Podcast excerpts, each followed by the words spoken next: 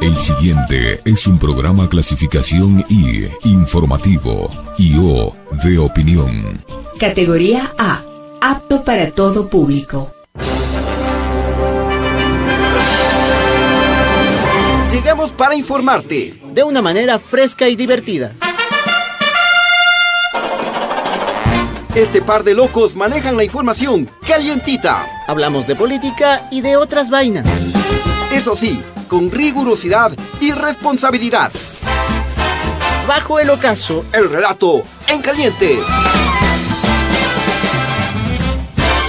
Esto lo hago para divertirme, para divertirme, para divertirme. Con el auspicio de Digitaxi S la app del taxi seguro, la plataforma friendly, identifícala por su color magenta.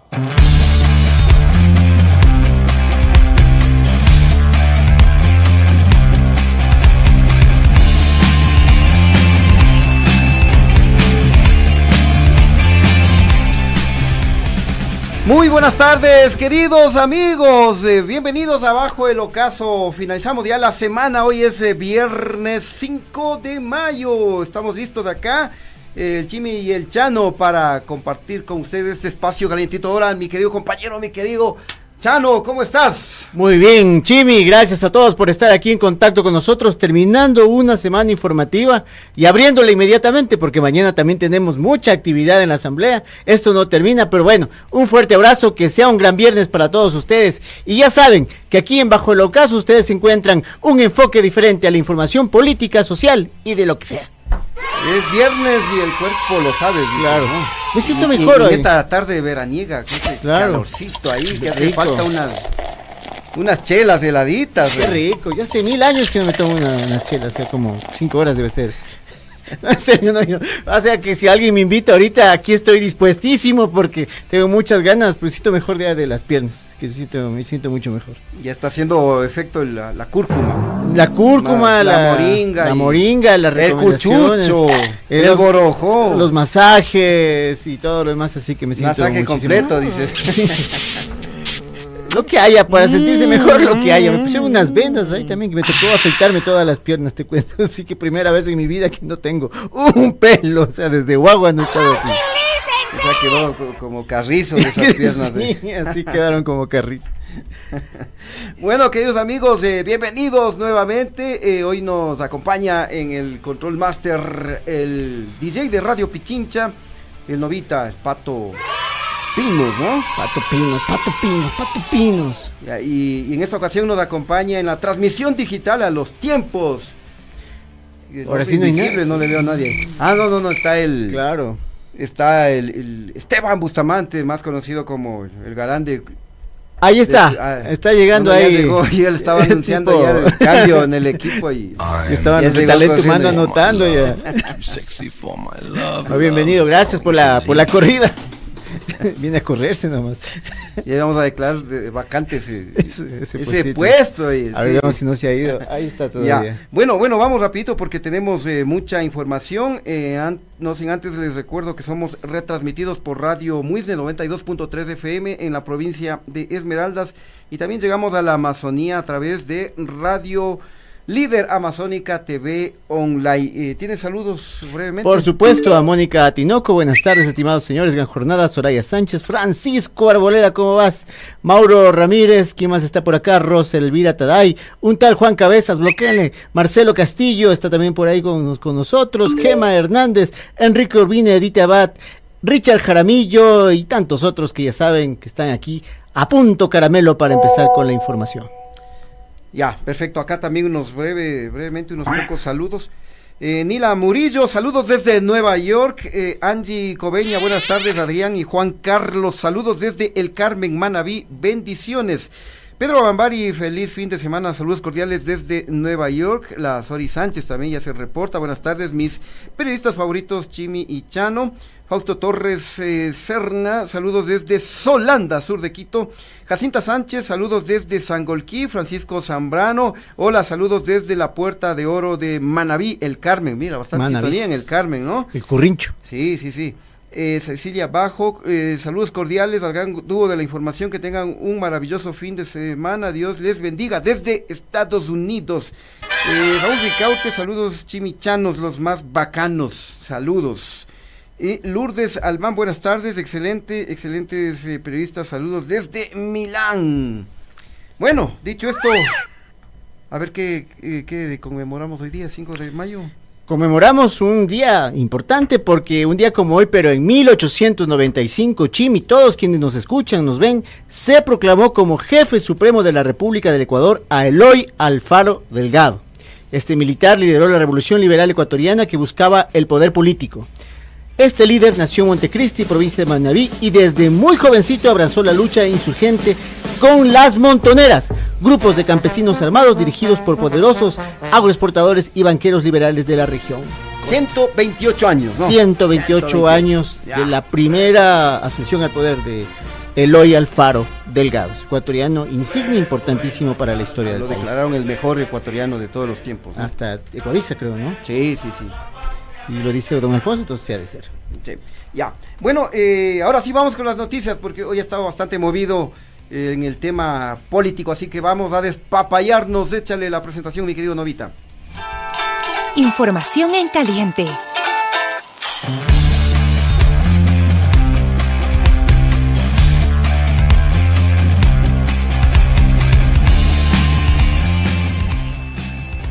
Bien, arranquemos entonces con las noticias. ¿Qué ha pasado el día de hoy, mi querido Chano? Es un día eminentemente político, Chimi. Vamos con ese tema. Les cuento que hay líos en Pachacuti. Ah, no, no, pero espera si teníamos lo, lo de la OMS. Sí, sí, yo te preguntaba. Sí, ah, si sí, sí, sí. si le mandamos nomás. Bueno.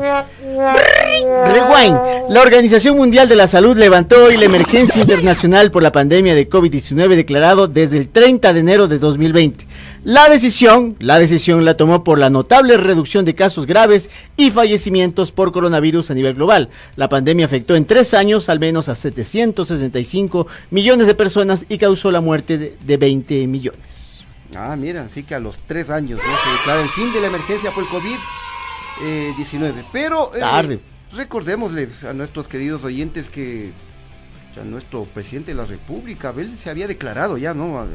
Se había anticipado hace, hace algún tiempo, hace siete meses. Ese preclaro que tenemos Claro. aquí se adelantó siete meses, el 4 de octubre del año pasado, y dio ya, porque el hombre lo sabe, por terminada la pandemia en el Ecuador. Recordemos este singular hecho y la cómica declaración de ese maestro cómico llamado Guille Lazo. de manera formal a través del COE. Pero la pandemia ha terminado en el Ecuador y eso es gracias a un proceso de vacunación que llevamos a cabo hace un año, que nos permite decir, pues ya la pandemia quedó atrás. Y esta es una decisión que se la va a tomar en el COE con la participación del Ministerio de Salud fundamentalmente. Pero es ya. Pero es ya, yo creo que será cuestión de una semana o diez días, pero ya se va a declarar el término de la pandemia. ¿Y qué significa eso? Que ya no es. Ya, esto es ya, loco. Oye, eso fue algo cómico, ¿no? Porque Claro. El único que puede declarar el fin de la pandemia es la OMS. Y, Ya, y- pero- y de acuerdo a estadísticas mundiales, como que Ecuador fuera una isla, ¿no?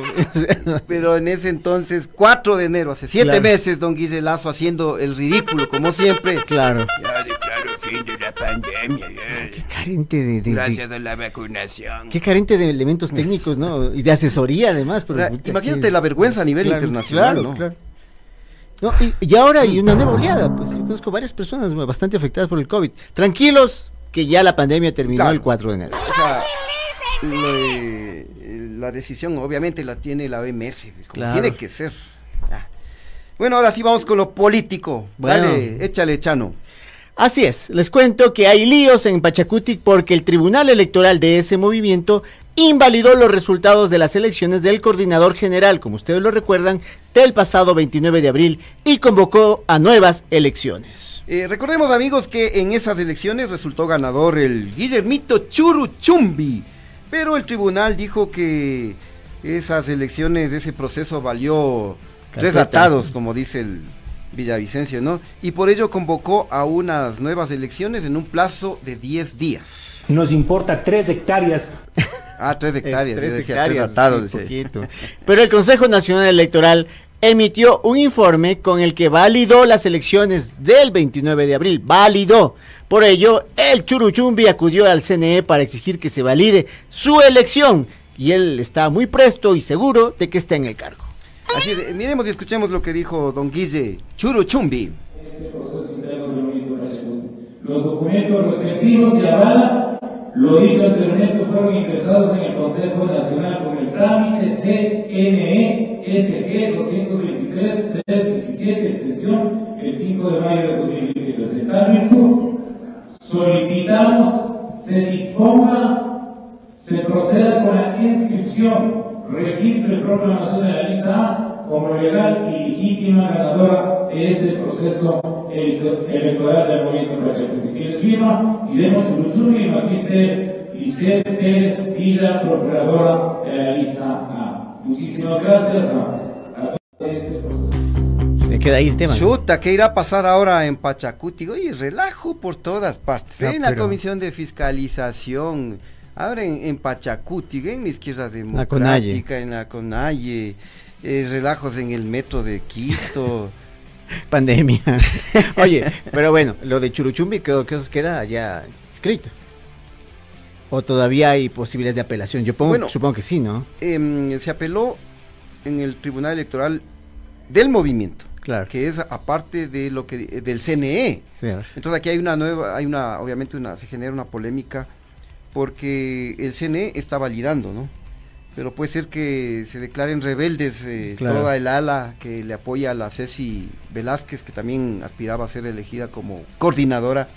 Entonces ahí no, no sabemos en qué va a parar. Pero en todo caso ya tiene un aval. En todo caso ya tiene media huipala dentro de, dentro Media de la, de la huipala. coordinación técnica. Sí, pero por ahí va a saltar alguien que no quiera reconocer eso y, y se va a armar el relajo. Pero ha sido día de declaraciones, ¿no? ¿Quién más habló hoy a los medios de comunicación? Ah, esta es buena, verás, porque el vicepresidente de la República, escúchenlo bien, ¿no? Tenemos. Eh, sí, o sea, que ha andado, anda paseándose nuevamente. Oh, razón, difícil encontrar. Anda de paseo, hay una gira. Pero en medio de esta gira, el vicepresidente de la República, del Alfredito Borrero, dijo que ya anda calentando motores, así como lo escuchan. Y que está listo para asumir la presidencia de la República si es que a don Guille Lazo le bajan en el juicio político. Eso dijo. Está caliente, No nos creen, aquí tenemos un, un videito. En Échale. el momento que el presidente de forma permanente o de forma transitoria no puede ejercer el poder, la sucesión es a través del vicepresidente de la República. Eso hay que mm, eh, respetarlo y se tiene que dar. Pero esperemos que eso no exista. Yo fui electo con el 53% de votantes igual que el presidente Lazo y mi función es ser el vicepresidente y cumplir con la asignación de tareas encomendadas por él, que es lo relacionado al tema de la salud. El futuro es imprevisible. Esperemos, si llega el futuro a esa situación, eh, tendremos que asumir el reto que se nos imponga. Ahí está, ¿no? Tendremos que asumir el reto que, nos imponga la historia. Y Yo- voy a hacer otro Gustavito Novoa, dice. Yo, yo te invito a ver una cosa. Primero, si ustedes vieron el loguito a la derecha, es la cadena a la que dio la declaración, America Now. Entonces me parece que está dando un mensaje allá al país de, la, de las estrellas y de las barritas, sino que lo que pase aquí no va a alterar el orden constitucional, tranquilos, los préstamos, tranquilos, todos los, lo que tenemos pendiente con ustedes, que aquí va a seguir igual. Creo que se mandó un mensaje es para allá. Para acá no trataba de afectar el ambiente, aunque sí lo ha afectado, pero estamos hablando de él, ¿no? Eh, Sí, o sea, y, y en otras palabras dijo en la, en la vice, como vicepresidente no hacía nada, máximo me fui a pegar eh, un- unos viajecitos, entre ellos me fui a la inauguración del Mundial de Qatar, a alentar a la TRI. Y ahora como presidente, Claro. ¿qué hará? O sea, eso mismo, ¿no? O sea, me, me parece que no está listo para el cargo, está más que evidente. Y lo que hizo ahorita simplemente fue mandar un agüita de matico, como dices tú, la, la, la- la moringa, en términos políticos. no- ya estás no- aprendiendo ya, de, no de la cúrcuma. al- ya. alterar el sentido de la democracia. Importante concepto que tenemos aquí en el Ecuador. Bueno, bueno. Bueno, ahora hablemos eh, de lo que pasa en la Asamblea, de lo que está sucediendo en el Partido Social Cristiano, porque resultó que este partido resultó ser el, el, va- el más vulnerable ante el hombre del maletín, que al parecer eh, está trabajando a mil por hora a medida que se acerca el día del juicio político en contra del presi Don Guille Lazo, ¿no? Se desafilia la gente. Al momento, en 15 días, en 15 días se han desafiliado tres asambleístas y la bancada se quedó con 13 legisladores. A un ritmo de uno por semana se están yendo los sea, Exactamente. Sí, sí, sí, muy preocupante. Porque, escuchen bien, solo en esta semana, en esta semana corta, porque Sí, hubo feriado, solo en esta semana, dos, claro. solo en esta semana corta se fueron dos. El gobierno se fue bajando dos votos social cristianos, eh, así suavecito, ¿no? Es tan sencillo, ¿no? Eh, la última que sucumbió ante la tentación del hombre del maletín fue la legisladora Karen Noblecilla Quintana de la provincia del Oro. La honorable, que yo no sé que tenga de noblecilla, presentó una linda carta en dos páginas con puro bla bla bla para justificar en términos hiperteóricos y protocolarios y de saludos y de resignaciones y de congratulaciones y de abrazos con su provincia su evidente salida del bloque que le dio cobijo en su paso por la Asamblea Nacional. Ya, e- esta es una carta de dos páginas un poco extensa, como tú dices, bla, bla, bla, bla, que le agradezco al no sé quién, no sé qué, no sé cuánto. Recordemos que ella em, se principalizó porque también era alterna. Ella se principalizó y reemplazó a Carlos Falqués, que él eh, se postuló para participar en la provincia del Oro, eh, porque es oriundo de allá, en las últimas elecciones del 5 de febrero y no, no- no ganó, obviamente, ¿no? Entonces ella se principalizó en octubre del año pasado. Y entre los argumentos que ella señala, dice que, de- que tiene tuvo problemas desde que asumió, se- desde que se principalizó en el, como asambleísta principal, ¿no? Ella dice que desde ahí le han, le han tratado mal, que un compañero, no sé, no especifica cuál asambleísta, eh, le atropelló, que no, que hubo un atropello en la oficina de, de ella, que ha sido una, una- Claro. bueno, una serie de cosas, No una, una telenovela, ya. Sí.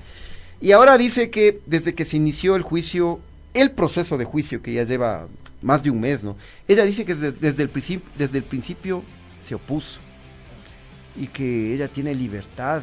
Pero ahí hay una equivocación porque si tú estás en un partido político tienes que acatar las resoluciones del movimiento. Claro. Exactamente, por supuesto. Pero era, que se, era de que se desafilie antes, en octubre mismo. Y hablando de ella, pero ¿y los votantes? Claro. Y la gente que confió en ella, y la gente que tiene una visión política de tal partido y votó por ella.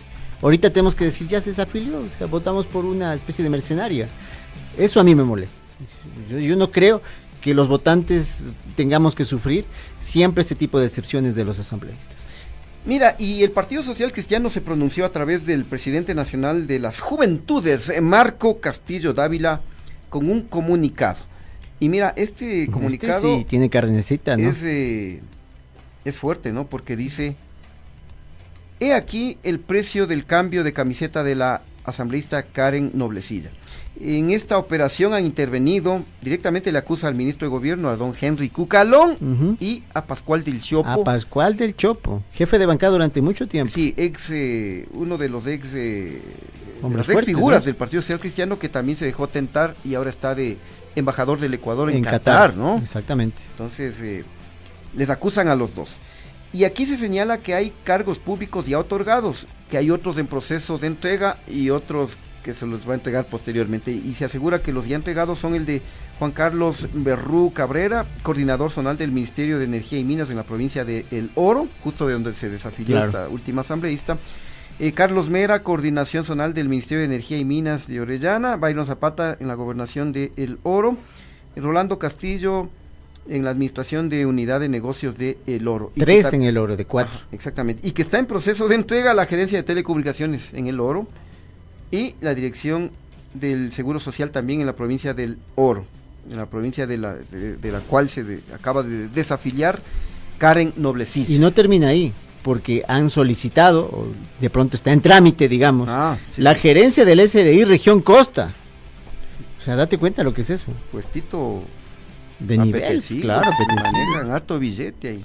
Y acaba la carta diciendo, pueden seguir inventando motivos y excusas falsas, pero hay una sola verdad, ningún cambio de camiseta es gratis, es un negocio entre personas despreciables, firma esto Marco Castillo Dávila, presidente nacional de Juventudes Social Cristiana, es un lenguaje más directo, más joven, eh, más claro, deja realmente es- expresar su molestia. Y, en la- y apenas el día martes, ¿no? Ya lo decíamos, habíamos informado sobre la desafiliación de la asambleísta Elina Narváez Mendieta. Em, lo de ella fue bastante patético, ¿no? Porque como ustedes eh, recordarán, queridos amigos, ella quiso hacerse la loca, la desentendida, conmigo, no. eh, porque ella aseguró, no sé de qué me hablan si yo no he presentado ningún documento de desafiliación y después Claro. toma. Claro, Se quiso, filtró, ¿no? quiso jugarnos así, ¿de qué me hablan? Ya después hablaremos. Y, y ahí estaba el documento. Claro, toma. Apareció el, documento firmado Ahí por ella, estaba. enviada al Consejo Nacional Electoral, ¿no? Ya O sea, con que entonces, se- se pe- de- ella pedía la separación del Partido Social Cristiano. Y unos días atrás dejamos el caso de Lina Narváez y hablamos de Javier Ortiz. También ocurrió algo similar.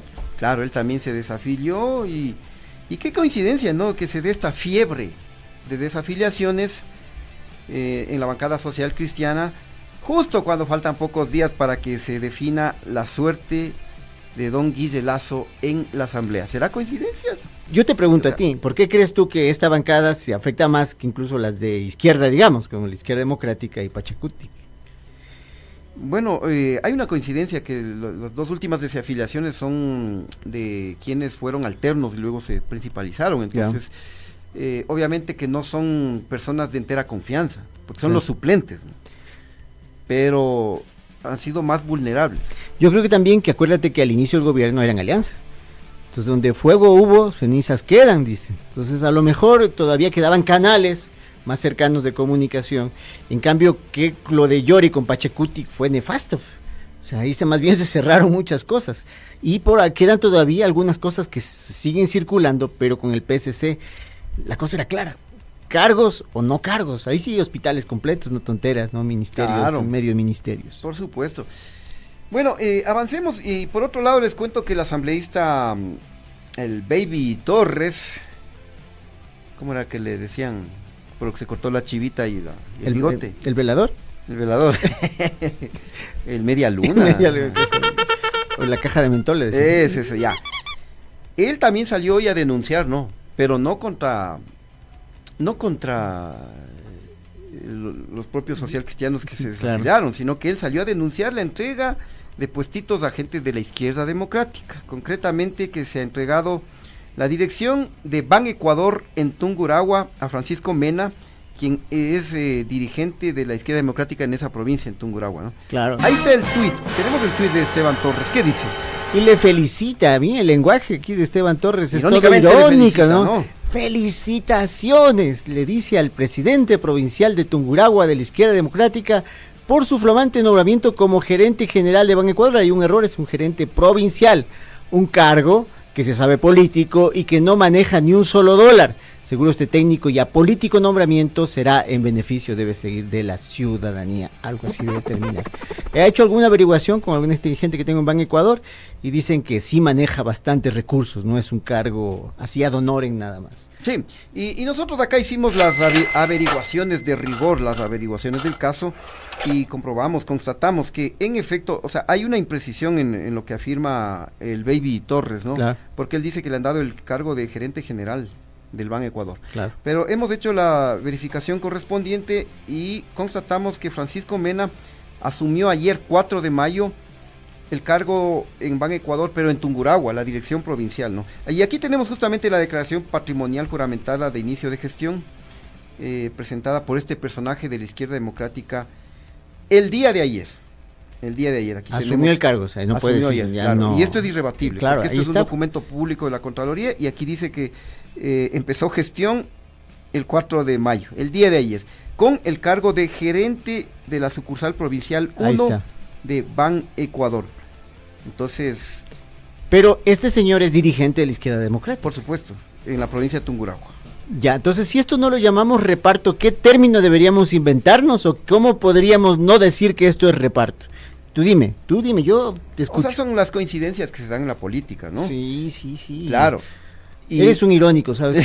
Ya, entonces se entregó este carguito a un dirigente de la izquierda democrática en Tungurahua. Y, y en esa misma provincia, recordemos que hace unos días nomás, concretamente el 20 de abril, informábamos, ¿no? Que don Guille Lazo le entregó la gobernación de la provincia de Tungurahua a otro señor. Sí, le entregó en bandejita de plata al hijo del ex vicealcalde de Ambato, Saúl Medina Curio, de las filas también, ¿de dónde más? Del Partido de la Naranja. Ahí está. Ahí está, sí, entonces coincidencias, ¿no? Pues sí, en la vida, coincidencias, hay ovnis, hay monstruos en el lago Ness, hay cosas así. Y también justo le entregan estos cargos, justo a la izquierda democrática, justo antes del impeachment. Pero te cuento que apareció el asambleísta gobiernista, el Juan Fernando Flores, para exigirle al Esteban Torres que demuestre con pruebas, con documentos, que, que está habiendo un reparto. Miremos y escuchemos lo que dijo el asambleísta Fernando Flores. Si el señor Torres no sabe qué explicaciones darle al señor de Mocolí, no nos venga a responsabilizar a nosotros de lo que está ocurriendo dentro de su bancada legislativa y mucho menos pretender señalar al ministro Henry Cucalón como responsable de estos hechos. Los comunicados de los asambleístas que han salido del bloque del Partido Social Cristiano han sido muy claros de que los hechos están dentro de la bancada y cómo han sido el maltrato hacia las legisladoras, lo que ha incentivado la salida de ellos pretender responsabilizarnos a nosotros dentro de este marco político para que en función de eso se cree una idea de que el gobierno nacional es el que está detrás de esto, señor Torres, es desconocer lo que está sucediendo dentro de su bancada. Lo invito a que los escuche, porque en los pasillos de esta Asamblea Nacional todos sabemos qué es lo que está sucediendo. Así que dejen de estar pidiendo... Mira tú, ¿no? Em, o sea, es algo, o sea, pretender que, es algo inocente, ¿no? De, decir un asambleísta de, de creo del partido de gobierno, exigirle al Baby Torres que demuestre, que demuestre pruebas. Pero es que eso nunca va a haber, pues. O sea, no, no es que eh, es- esas cosas se dan por debajo. No es que voy a decirle, a ver, eh, le doy la gobernación tal o el carguito tal en Ban Ecuador a alguien de la izquierda democrática. A ver, y firmemos un, un recibo, un acta, un acuerdo. Eso nunca va a haber, pues. Son pruebas Pero documentales. Las evidencias están ahí, las Lo coincidencias. que tú acabas de decir. O sea, unas son pruebas documentales y el otro son los hechos. O sea, y, lo que yo entiendo, los hechos dicen mucho más incluso que las pruebas documentales en este caso. Porque le ha dado, a ver, al Tunguragua, ha dado también a los socialcristianos, se están desafiliando y es- mencionan los cargos en el oro. O sea, hay hechos. ¿E- ¿Existen o no esos cargos? ¿Existen o no esas entregas? ¿Cuándo se hicieron esas designaciones? Esos también son pruebas. Que él no le quiera darle valor de pruebas o que no pueda presentar eso a la fiscalía con el valor de prueba es otra cosa.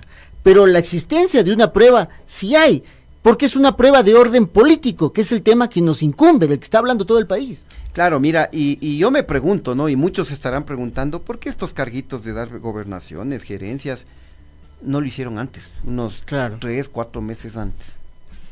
Y justo ahora que hay un proceso de juicio político en contra de, de don Guille Lazo. Porque hay que hay con más peso el juicio, porque se desvirtúa la asamblea, se desvirtúa el proceso, se Claro. desvirtúan las personas. Y si es que y si es que hubiera si es que no hubiera juicio en este momento, ¿tú crees que habrían dado estos es- la entrega de estos cargos? En otro tiempo, en otro periodo, se habrían dado de la misma forma, pero con otro tipo de prerrogativas y con otro tipo de cargos inclusive. Lo que pasa es que ahorita es urgente. pues.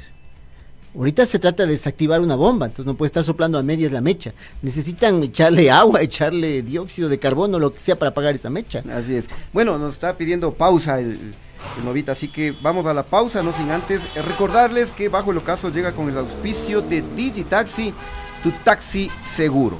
Eh, ¿Sabías que ya puedes bajar la aplicación del taxi amarillo formal? Así es, somos los únicos con conductores calificados conectados con el 911, seguros de accidentes y contra terceros con adhesivos de seguridad y códigos QR. Descarga ahora mismo esta app y disfruta de los beneficios de Digitaxi. Somos friendly, ubícanos por nuestro color magenta. Digitaxi es tu taxi seguro. Bueno, nos vamos a la pausa amigos, pero no se vayan porque al volver nos despapayamos con lo que está pasando en la Comisión de Fiscalización eh, y es el tema polémico de hoy que lo hemos titulado el Chucky, nos referimos a Fernando Villavicencio, presiona para archivar el juicio a su pana Don Guillelazo. Ya volvemos. Inicio del espacio publicitario. Digitaxi, la app friendly con toda la ciudad. Cada mañana hacemos periodismo con responsabilidad. Cada mañana hacemos periodismo con responsabilidad. Miramos a todos los costados, más ahora cuando Ecuador está viviendo tiempos complicados, oscuros. Aquí no prefabricamos libretos, conversamos entre todos y todas y arrancamos el diálogo colectivo con ustedes, nuestra audiencia, quienes han hecho de este el programa líder de opinión de las, mañanas. De lunes a viernes desde las 7 horas, el comentario con Alexis Moncayo. Sintonízala 95.3 FM en Quito, 94.5 FM al noroccidente de Pichincha y nuestra transmisión en vivo por redes sociales.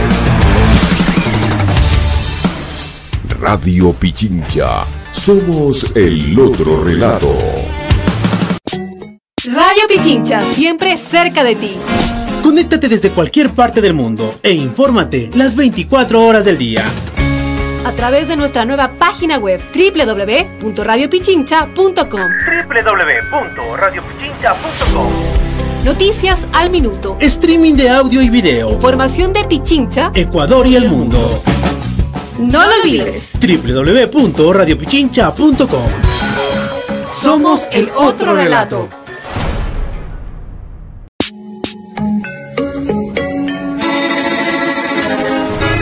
Mañana hacemos periodismo con responsabilidad. Cada mañana hacemos periodismo con responsabilidad. Miramos a todos los costados, más ahora cuando Ecuador está viviendo tiempos complicados, oscuros. Aquí no prefabricamos libretos, conversamos entre todos y todas y arrancamos el diálogo colectivo con ustedes, nuestra audiencia, quienes han hecho de este el programa líder de opinión de las, mañanas. De lunes a viernes desde las 7 horas, el comentario con Alexis Moncayo. Sintonízala 95.3 FM en Quito, 94.5 FM al noroccidente de Pichincha y nuestra transmisión en vivo por redes sociales. Radio Pichincha, somos el otro relato.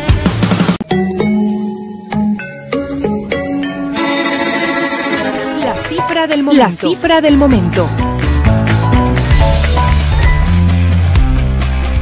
Ya estamos de, de regreso, queridos amigos. eh, vamos con los números, ¿no? En Sí, sí. política mismo seguimos. ¿no? Solo un saludito a Rocío Campos que dice urgente que le saluden por su cumpleaños número 70 y dice a JC Castigador. Dice, por favor saluden al chat, que se están olvidando de saludar al chat, no nos olvidamos, un fuerte abrazo para ti. Vamos con la cifra. La cifra es 14. Ustedes me dicen, ¿dónde saca este hombre este número? Bueno, 14 es una cifra importante en este momento en el tema político, porque es el número de asambleístas necesarios para conformar una bancada, que según el artículo, si no me equivoco, el 116 de la Ley Orgánica de la Función Legislativa, se requiere el 10% de la totalidad de asambleístas, 13.7, 14. Entonces, eh, ahorita el Partido Social Cristiano eh, tiene problemas porque se quedó con 13 asambleístas. Y ya no puede ser bancada. Ya no puede ser bancada Es que- y peligra el puesto de Baby Torres en el CAL. Se le pueden hasta impugnar ese puesto. Exactamente. Bueno, vamos a ver cómo llenan. ¿Cómo de lo dónde llenan, no? sacan uno? Un punto 7 que se busquen en algún lado por ahí ha de haber. Bueno, pero mm, justamente ya el 14 de mayo, en una semana, ya tiene que darse la, la, le- la elección de la, la, Claro, la cambio de- reorganización de la Asamblea Nacional, claro. nuevo presidente, eh, reorganización de las comisiones, del CAL, entonces vamos a ver qué pasa. Quedan ocho días. Sí, sí. Nueve días. Ya, bueno, hasta ahí las noticias y otras vainas y ahora sí vamos con la polémica de hoy. Esta es la, polémica, del día.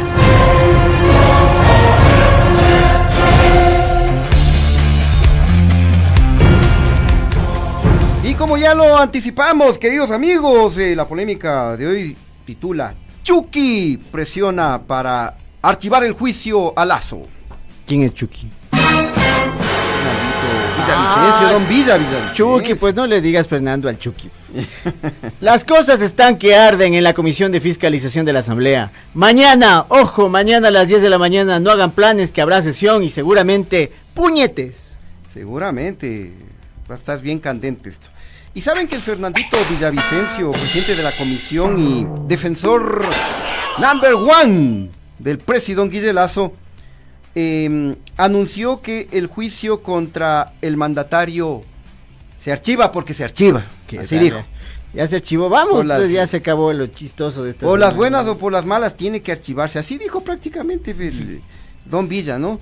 Al anunciar que está ya listito, recién salidito del horno, el informe que recomienda el archivo del juicio. Así dice el man, juró que don Guille no ha tomado ni medio centavo del contrato de la empresa pública Flopec y que se desentiende totalmente del asunto de la empresa Amazonas Tankers. Tenemos un videito de lo que dijo esta mañana don Villa, Villa Vicencio.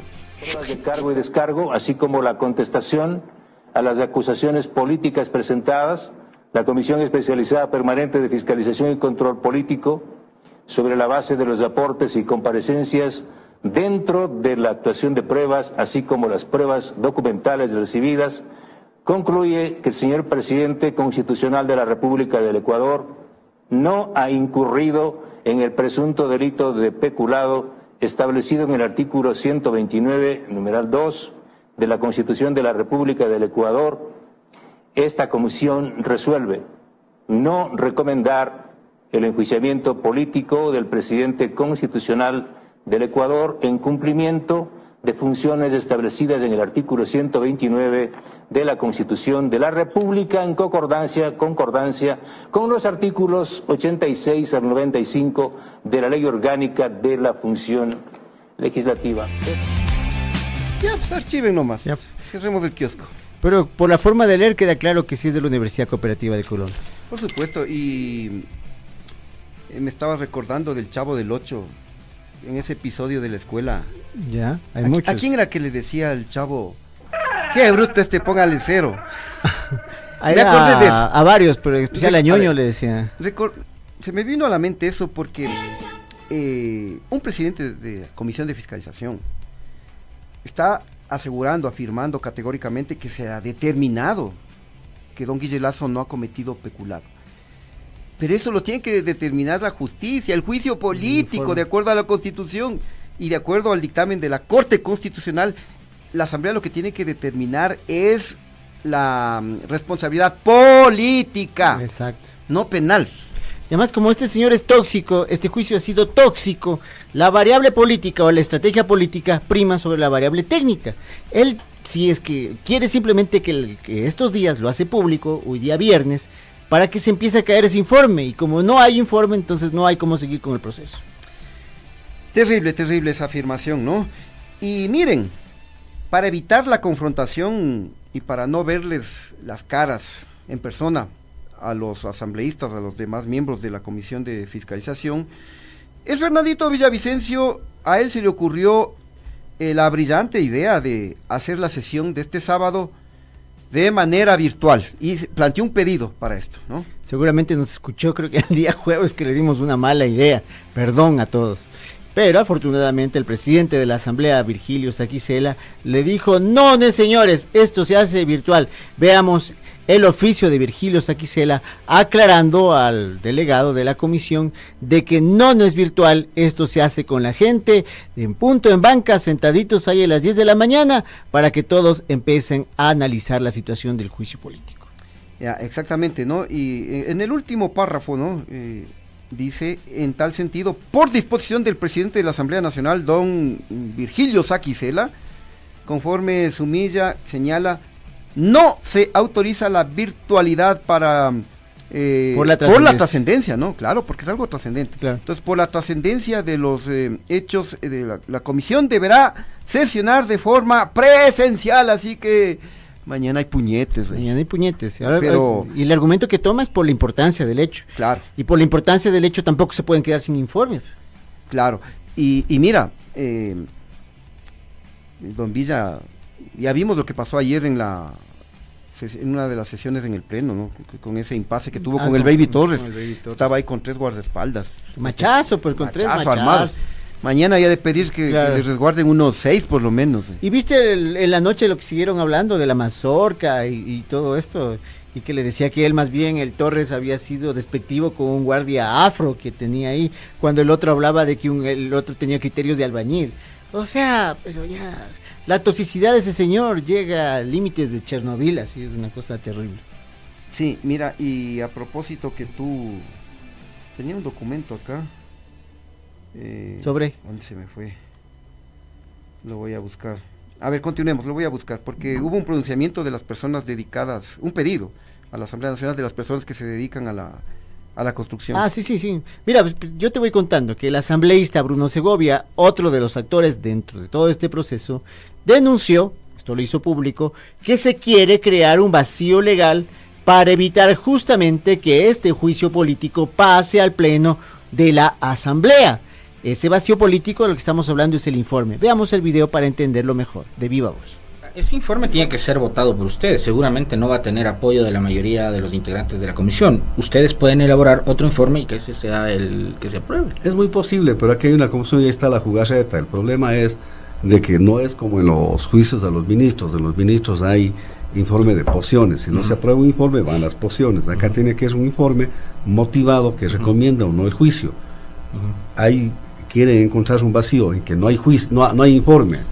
Elaboran el informe a su manera, votamos en contra, eh, supongamos un escenario y votamos en contra y no se aprueba. ¿Qué es lo que dicen? No hay informe. Como no hay informe, no puede seguir juicio. Ese es el argumento de ellos.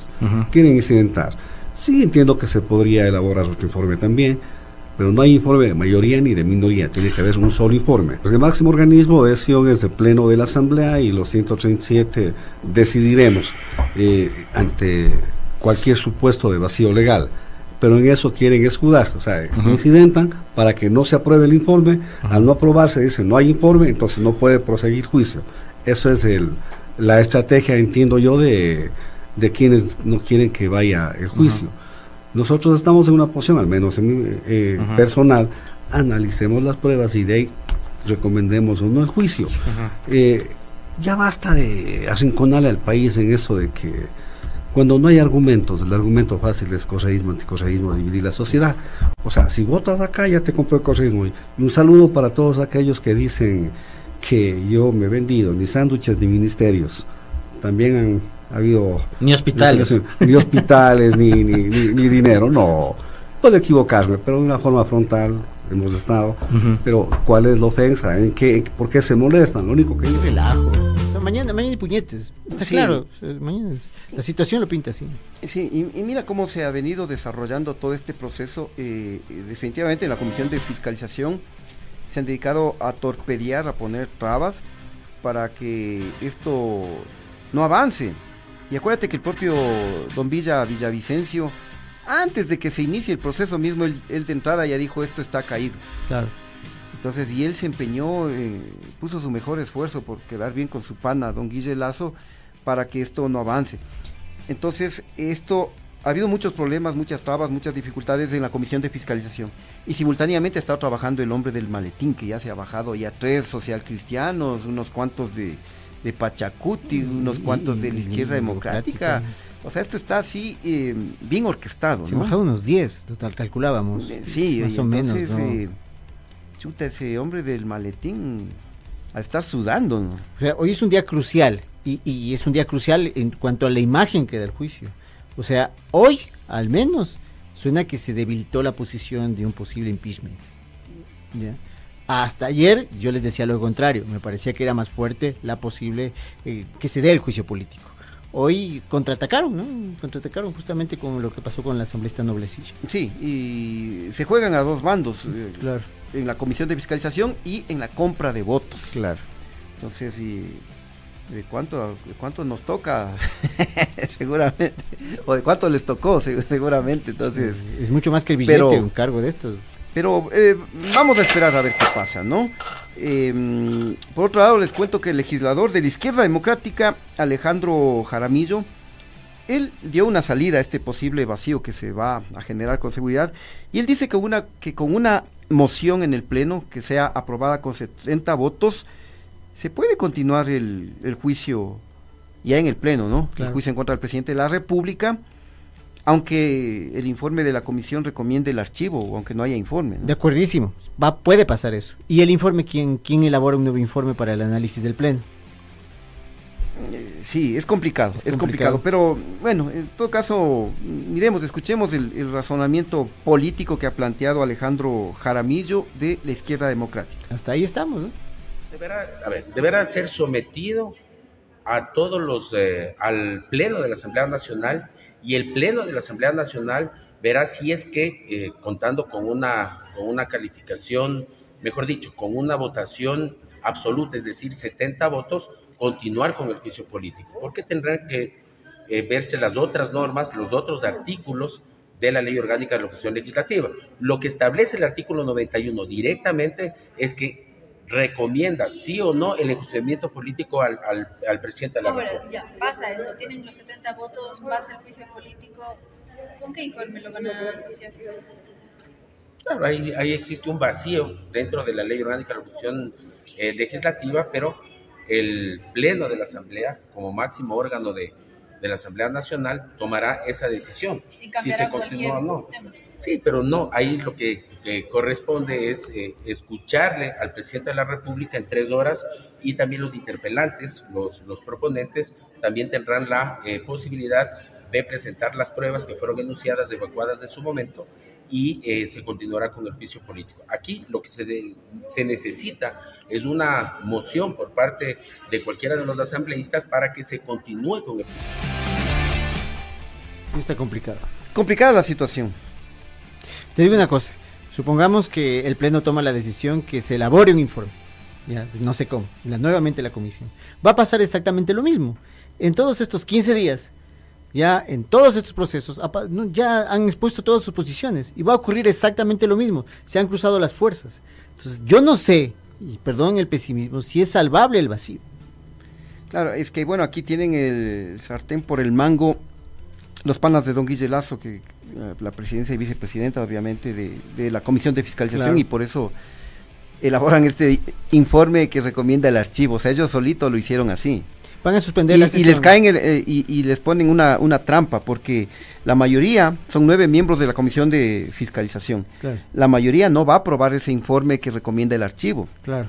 entonces no va a haber informe al final Claro. informe aprobado ¿Sabes qué va a pasar? y qué va a tratar el pleno O sea, sin ser eh, a mal agüero, o sea, me parece que la sesión se va a suspender y se va a convocar a que haya un nuevo análisis y que entregue un informe la, la, comisión jurídica para ver cómo se puede destrabar el tema y nos van a dejar nuevamente esto en salmuera, o sea, congelado durante algún tiempo más. Y a mí se me ocurre que eh, algún sector político, alguna bancada o tal vez algún asambleísta a título personal se le va a ocurrir también hacer una consulta jurídica al Procurador General del Estado. Claro. Ya, y tú te acuerdas qui- quién fue el procurador, El, eh, digamos, ¿qué, qué- qué- quién es el procurador, no? No es el señor Íñigo. No, no, no, él, él ya salió. El Procurador General del Estado, el señor Juan Carlos Larrea. Ya. que a él lo, lo eligieron recientemente y él tendría que dar un criterio jurídico si es que si es que hay un pedido en ese sentido por parte de la asamblea y recordemos que el señor procurador Juan Carlos Larrea es accionista del Banco de Guayaquil Pero es un criterio vinculante o no? debería ser vinculante Si no te- pero no qué puedes esperar de un procurador eh, que Claro. tiene vinculación con el Banco de Guayaquil eh, Pero no pueden inter- intervenir otros poderes en la asamblea. O sea, la asamblea es autónoma en las decisiones que toma. O sea, Sí, no sé. bueno, eh, estamos un poco analizando cuál podría ser el panorama, pero eh, esperemos a ver qué pasa, Claro. esperemos a ver qué sucede mañana. Estamos en el plano de las declaraciones. sí, ya. Mientras tanto, continúa habiendo más declaraciones, ¿no? El Salvador Quispe, que me ha sorprendido, ¿no? ¿Qué le ha pasado hoy? El Salvador Quispe del Pachacutic dijo que no será salvador de don Guille Lazo y que dará su voto por la censura y destitución del presidente de la República. Parece que hoy habló Salvador y lo dejó de lado al Quispe. Escuchemos. Aquí tenemos una clara posición de votar por el enjuiciamiento, la censura y la destitución a Guillermo Lazo, no de ahora. Esto lo dijimos a inicios de febrero. Pero usted dice que no hay sustento. Pero, no habría ya los votos, a ver, que hay sustento, hay sustento. Lo que estoy diciendo es que no están utilizando estos problemas para un serio proceso de fiscalización, sino para chantajear. Nosotros aquí no estamos chantajeando nada. Queremos que se cambie este ambiente político. El Ecuador no, no aguanta más. Con un gobierno así, dos años más, ¿qué va a pasar? Más allá de que si salga o no salga la gente a las calles, lo que va a pasar es más pobreza, más miseria, más migración, más muertos en el camino a los Estados Unidos. Queremos eso. No vemos un gobierno con la voluntad de cambiar su orientación política. Aquí nosotros no vamos a votar por una censura porque alguien me dijo de la CONAIE. Eso respeto las opiniones, pero aquí hay una decisión mucho más allá. Lindo fuera si esto solo depende de una amenaza y si eso resuelve el problema. Tú no vas a resolver el problema. Tenemos que seguir trabajando más allá, pero hay una decisión política que no nace de un asambleísta, que nace de un análisis profundo en las asambleas de los consejos políticos del Pachacuti, escuchándole al pueblo ecuatoriano en su conjunto. Así que nosotros estamos con esa posición en firme. Si alguien de Pachacuti no vota por esa decisión, responderá en su momento por lo que haga, pero la decisión de Pachacuti está en firme de apoyar este juicio político además, que mucho se trata de... De no creer, no. No, no, pero... ¿Qué le sí, pasó? eh, seguramente sabe que no va a pasar esto hasta el pleno, ¿no? Entonces, entonces ahí puedes Ah, decirlo. cierto, yo sí iba a votar, pero como ya Claro, no, no no pleno. Ustedes escucharon que yo sí quería, ¿no? O sea, o sea, puede estar jugando hasta, hasta Bueno, eso. eh, bueno, no, no, no nos adelantemos. Esperemos a que fluya esto, veamos qué pasa mañana en la comisión de fiscalización. Ah, ya encontré el documento Que, que, que- que estaba comentando relacionado al Fernandito Villavicencio. ¿Te acuerdas la, la bronca que hubo el día de ayer con el Baby Torres? Sí. Y le dijo que parecía un albañil. ¿no? Sí, sí, sí. Entonces, reaccionó la Confederación de Trabajadores de la Construcción, la Madera y Afines del Ecuador. Enviaron hoy un acuerdo ministerial con fecha de hoy, dirigida al presidente de la Asamblea Nacional, a don Virgilio Saquicela. Y en este documento se señala que, eh, lo voy a leer brevemente, en nombre de, y representación de la Confederación de Trabajadores de la Construcción, ante la utilización de manera despectiva de la sagrada palabra albañil por parte del señor asambleísta Fernando Villavicencio, a usted y a la ciudadanía ecuatoriana expresamos lo siguiente. Quienes nos dedicamos al trabajo de la construcción general y de manera especial a la construcción civil, somos personas orgullosas de esta profesión, por cuanto esos conocimientos artesanales nos permiten contribuir a que nuestros conciudadanos gocen del beneficio que establece nuestra constitución, eh, bueno, relacionado a la vivienda, ¿no? A ver, em, bueno, eh, este documento es un poco extenso, pero en la parte, em, em, en la parte final señala, obviamente que se rechaza la actitud de Fernando Villavicencio y le recuerda que la Constitución en su artículo 11, numeral 2, establece lo siguiente. Nadie podrá ser discriminado por razones de etnia, lugar de nacimiento, edad, sexo, identidad de género, identidad cultural, estado civil, idioma, religión, ideología, fijación política, pasado judicial, condición socioeconómica. Nadie podrá ser discriminado. Entonces, Clarito. se está elevando la voz de protesta Qué por bien, parte de los trabajadores de la construcción Qué porque bien. se están considerando que acá mm, eh, se podría incluso esto encaminar a un delito de, de Delito- odio, delito de odio. discriminatorio. Discriminación pura.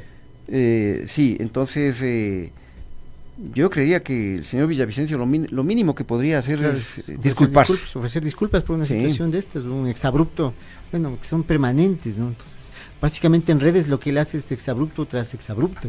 Entonces, pero bueno, por lo menos hay gente que no se queda callada y aquí como mucha gente lo dice en el chat, tenemos que salir de la zona de confort. Concuerdo totalmente, estamos muy cómodos en la zona de confort, esperando que, que la, la cuestión política se solucione por un lado. Yo creo es necesario que nosotros participemos de todos los procesos políticos, entiendas esto, participación directa. Así es, mi querido Chano. Eh, bueno, em, en todo caso, eh, a ver, mañana está convocada la sesión 10 de la mañana. 10 de la mañana estaremos muy y, pendientes. y no le salió la jugada de Don Villa que quería virtual. No le salió, vamos a estar. Así que ahora es presencial. Conectados al internet, conectados aquí a Radio Pichincha para saber de todas las novedades de lo que acontece en este momento importante, nos diría trascendental para el país, porque necesitamos tener respuestas de todos los sectores políticos, de todos, de izquierda, de derecha, de centro, los que se han mantenido firmes, los que no. Necesitamos verlos directamente y saber quiénes son nuestros representantes. Así que muy atentos, cojan su papelito, recuerden los nombres que le hemos dado todo este tiempo, porque si hemos podido hacer algo, y gracias sobre todo al trabajo tuyo, eh, Chimi, de todos los compañeros, es registrar cada día los cambios de opinión del Partido Social Cristiano, de la Izquierda Democrática y de Pachacuti. Ellos están bailando sobre el tablero. Así que hemos registrado esta semana y eso hemos aprendido. Que el baile para ellos es una forma de vida. Ya, mira, y acá me acaban de enviar información muy importante. Estábamos hablando del papel del procurador, ¿no? Eh, acá el colega periodista del Vicente Ordóñez, Diario El Universo, él publica un pronunciamiento ya del procurador. Y señala, el procurador del Estado Juan Carlos Larrea, en respuesta al presidente Guillermo Lazo, mira, Guillermo Lazo ya hizo una consulta, ya se anticipó, le preguntó a su pana, aclara a la comisión de que aclara que la comisión de fiscalización debe enviar un solo informe motivado sobre el juicio político al presidente de la asamblea y puede incluir anexos sobre posiciones de los asambleístas. Mira, entonces se está diciendo que de ley tiene que haber informe. I- incluyendo las distintas posiciones de cada uno. Exactamente. Entonces, eh, Pero ahí podría ser el, el informe que sugiere el juicio, porque la mayoría de la votación está para allá.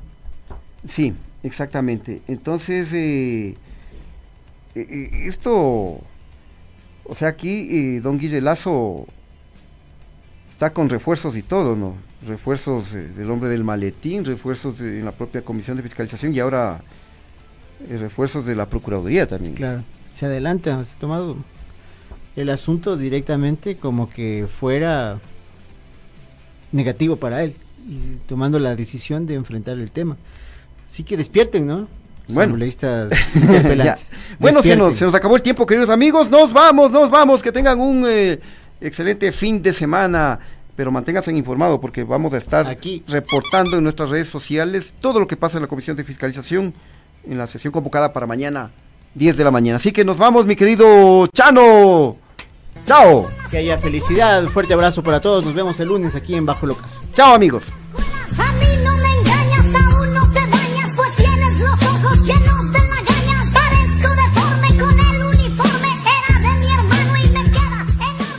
Con el auspicio de Digitaxi S